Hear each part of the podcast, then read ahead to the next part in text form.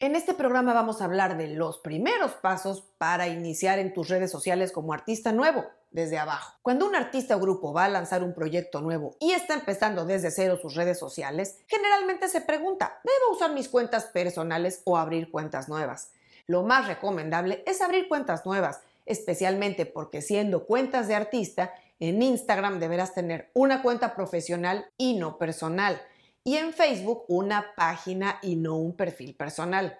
Sobre todo porque de esta manera vas a poder seguir manejando de forma privada tus cuentas personales. Ojo, con TikTok lo contrario, no debes de abrir una cuenta profesional sino personal, ya que las profesionales son las que usan las marcas y si abrieras una de esas, no vas a poder tomar los audios de librería de sonidos para crear tus TikToks, al menos hasta la fecha de publicación de este programa. Y ya que hablamos de esas cosas básicas, voy directo al tema del programa. ¿Qué debes empezar a publicar en tus redes sociales si estás empezando desde ceros? Soy Ana Luisa Patiño y estás en mi disquera, la casa del artista independiente bien informado. Empezar a publicar en cuentas nuevas o con muy pocos seguidores puede causar el síndrome de la página en blanco. Nos puede también dar esa sensación de que hablamos al aire porque no hay nadie del otro lado pero a la vez también nos da esa ansiedad empezar a publicar por temor a ser juzgados por esos poquísimos seguidores. Es contradictorio, pero así es. Y sí, suele ser algo extraño y algo difícil, pero sin embargo es algo que se debe hacer más temprano que tarde y se debe de perder el miedo. Los artistas deben ir adquiriendo la práctica de publicar contenido con regularidad, ir alimentando sus redes sociales nuevas, poblándolas con contenido, para que cuando vaya creciendo el número de seguidores, ya hayan perdido el miedo y se sientan más cómodos creando contenido. Practicando se llega a un hábito natural de conocer qué puede ser relevante publicar, qué se ajusta a ti y a tus seguidores, qué va de acuerdo con tu personalidad y tu branding como artista. Dicho eso, vamos a hablar de cómo definir tu tipo de contenido. Se trata de adquirir ese sexto sentido para pensar cada día qué puede convertirse en contenido y buscar oportunidades para generarlo cada día y hay que lograr que no se sienta como una tarea titánica, sino como un ejercicio natural, parte de tu labor creativa. Lo ideal es que siguiendo esta práctica, con el tiempo te vas a convertir en una máquina de crear contenido. Vas a encontrar oportunidades donde no parecía que existían. Primero, en términos generales, recuerda que el contenido que publiques en tus redes sociales de artista no debe ser exclusivamente para promocionar tu música. Deben ser primeramente para darte a conocer a ti como artista o como grupo. Y claro, de paso vas a poder invitar a la gente a conocer la música que haces, los videos que publicas y demás. Pero esto no se trata de solo vender, vender, vender. Así es que un buen balance puede ser, por ejemplo, que solo una tercera parte de tu contenido o incluso menos tenga mensajes directos de venta o llamados a la acción, tipo escucha, suscríbete, descarga, sígueme, preguarda y esas cosas. Y las otras dos terceras partes de tus publicaciones deben mostrar a la persona que hay detrás de esa música y de esos videos. No quiero decir que tengas que poner qué comes cuando vas al súper, cuando vas en el coche manejando.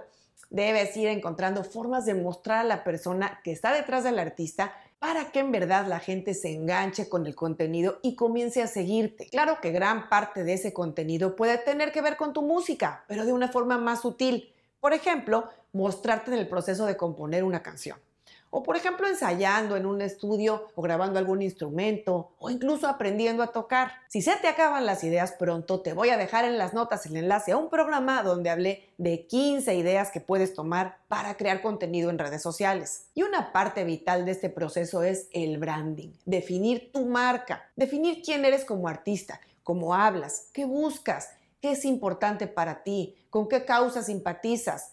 Eso debe reflejarse en el contenido que publicas. Por ejemplo, un artista que hace rap con mensajes sociales debe tener una línea muy clara de creación de contenido, de manejo de imagen, de cosas que comparte y de las que habla. Recuerda que el contenido que publiques también debe gustarte a ti para atraer a la audiencia indicada. Hablaremos más a detalle sobre esto del branding para los artistas en un programa muy pronto. Pero digamos que ya que está claro todo lo anterior, ahora sí, manos a la obra. Hablando en concreto de Instagram, asegúrate de publicar cuando lances tu cuenta al menos seis publicaciones, ya sea imágenes o videos. De esta manera, aunque estás iniciando, se verá que es un perfil en crecimiento, comprometido a publicar constantemente. Y a partir de ahí, debes tener en mente que debes de crear contenido de forma consistente, constante, para que la gente comience a seguirte y atraigas también nuevos fans. Algunas de tus publicaciones seguramente serán más simples y se van a enfocar en la audiencia que ya tienes y esos no requerirán mucha estrategia ni muchos hashtags, pero de igual forma te van a ayudar a que si nuevos usuarios lo ven, sepan que esa es una cuenta interesante para ellos. Es importante mencionar que cuando tu cuenta es muy chica, no hay necesidad de crear historias de Instagram, pero una vez que creció, empieza a crecer, debes incorporarlas. Un buen parámetro es que si tienes más de 30 seguidores, debes tener una historia de Instagram mínimo una vez al día, ya que esto te va a ayudar a atraer más público. Además, recuerda que las descripciones de publicaciones son muy importantes. La forma en la que el algoritmo de Instagram funciona es impulsando contenido que las personas ven por más tiempo. Por eso, si los textos en tus fotos o en tus videos son largos, importantes y estructurados y la gente se detiene más tiempo a leerlos, eso seguramente va a ayudar en el algoritmo de Instagram y tu contenido va a ser recomendado a más gente. Recuerda que el algoritmo de Instagram no beneficia únicamente a los posts que tienen muchos likes o comentarios, como se suele pensar. Y respecto a qué debes esperar en cuanto a los tiempos de crecimiento en los números de tus redes sociales, ante todo tengo que decirte, no te desesperes. Es importante recordar que los inicios suelen ser lentos, pero los seguidores crecen exponencialmente. Esto quiere decir que al principio van a ir creciendo despacio, pero la curva crecerá y después de un tiempo de contenido constante, tus seguidores van a crecer a mayor velocidad. Esto claro mientras mantengas la constancia en la creación de contenido y hagas también el hábito de interactuar con la gente. Recuerda que las redes sociales de un artista no son una relación unilateral. La comunicación debe de ser en ambos sentidos, de otro modo no será fácil crecer. Y aquí voy a recalcar la importancia de que nunca caigas en prácticas peligrosas como comprar seguidores o comprar comentarios o likes.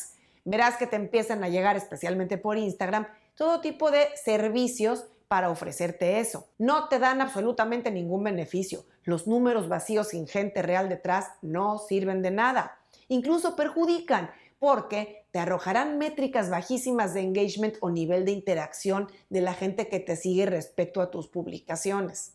Mejor tener al principio pocos seguidores, pero gente de verdad. Recuerda que la gente necesita desarrollar una relación contigo para comenzar a seguirte o interactuar. Y en un principio los artistas pueden sentirse perdidos o confundidos, sienten que no llaman la atención porque parece que a nadie les interesa lo que publican.